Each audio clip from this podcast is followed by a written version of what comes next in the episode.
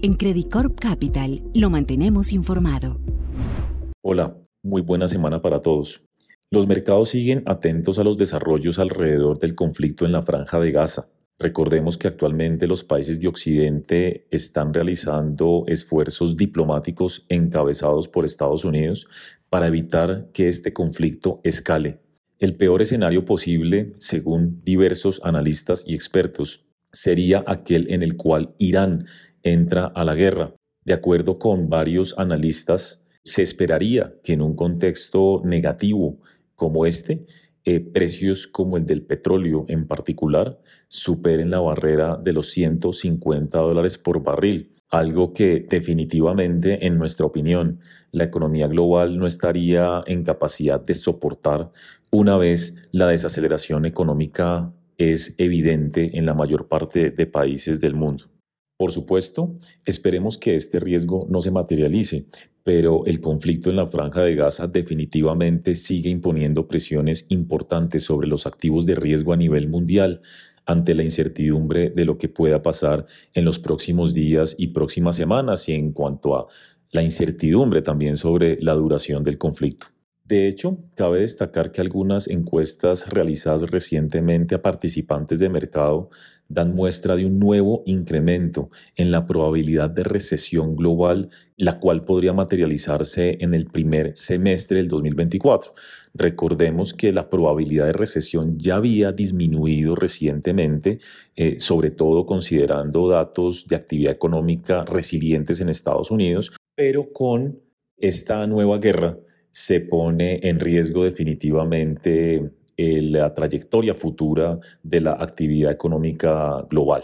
A este complejo escenario hay que sumarle un lenguaje que se mantiene muy hawkish por parte de los diferentes miembros de la Reserva Federal. Inclusive el presidente del Banco Central, Jerome Powell, al final de la semana pasada, mantuvo la idea de que las tasas de interés deben permanecer probablemente en niveles altos por un largo periodo de tiempo, lo cual obviamente ha generado un impacto adicional en los activos de riesgo, particularmente en el comportamiento de los bonos del Tesoro norteamericano, los cuales hoy alcanzan el 5% en el vencimiento a 10 años, mientras que desde hace varios días hemos venido observando que la parte corta de la curva, por ejemplo, el tesoro con vencimiento en dos años, se mantiene por arriba del 5%. En general, la combinación de una guerra con un lenguaje hawkish por parte del Banco Central de los Estados Unidos es un cóctel realmente negativo para los activos de riesgo y de ahí que hayamos visto en las últimas jornadas muchísima volatilidad, pero con una clara tendencia de depreciación de los activos de riesgo. Eh, esto incluye las acciones norteamericanas, las acciones europeas, las acciones emergentes, un fortalecimiento del dólar eh, generalizado Em, y una caída en los precios de los commodities, particularmente los industriales como el cobre, que se ubica actualmente en niveles cercanos a 3.55 dólares la libra. Por su parte, el petróleo se mantiene cerca de los 90 dólares por barril en medio de los riesgos sobre la guerra, eh, lo cual de todas maneras genera eh, riesgos adicionales sobre el comportamiento futuro de la inflación a nivel global. De otro lado, debe reconocerse que buena parte del reciente incremento de las tasas de los bonos eh, del Tesoro norteamericano se explica por los riesgos fiscales eh, derivados de un alto déficit fiscal en Estados Unidos que bordea nueve puntos del PIB y de hecho del alto gasto público. Entre otras cosas, Joe Biden le ha pedido al Congreso aprobar una ayuda que podría superar los 100 mil millones de dólares para la guerra en el Oriente Medio y apoyar a Israel. Esto sin ninguna duda aumenta el riesgo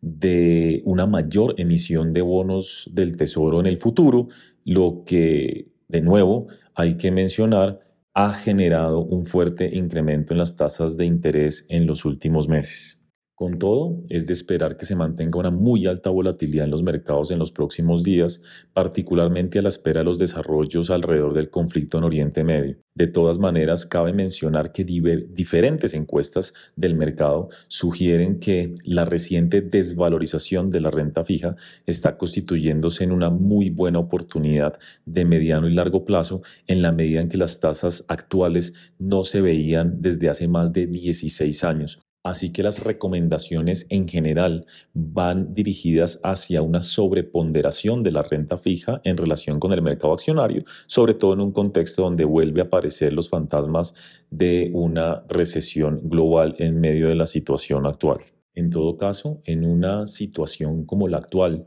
siempre será importante estar posicionado en activos de riesgo con buenos fundamentos, por ejemplo, en el caso de inversiones en emisores, es importante estar posicionado en aquellos que gozan de buena salud financiera, bajo endeudamiento y buenos balances a fin de evitar que altas tasas de interés y la posibilidad de una fuerte desaceleración económica pueda tener grandes impactos en su comportamiento futuro.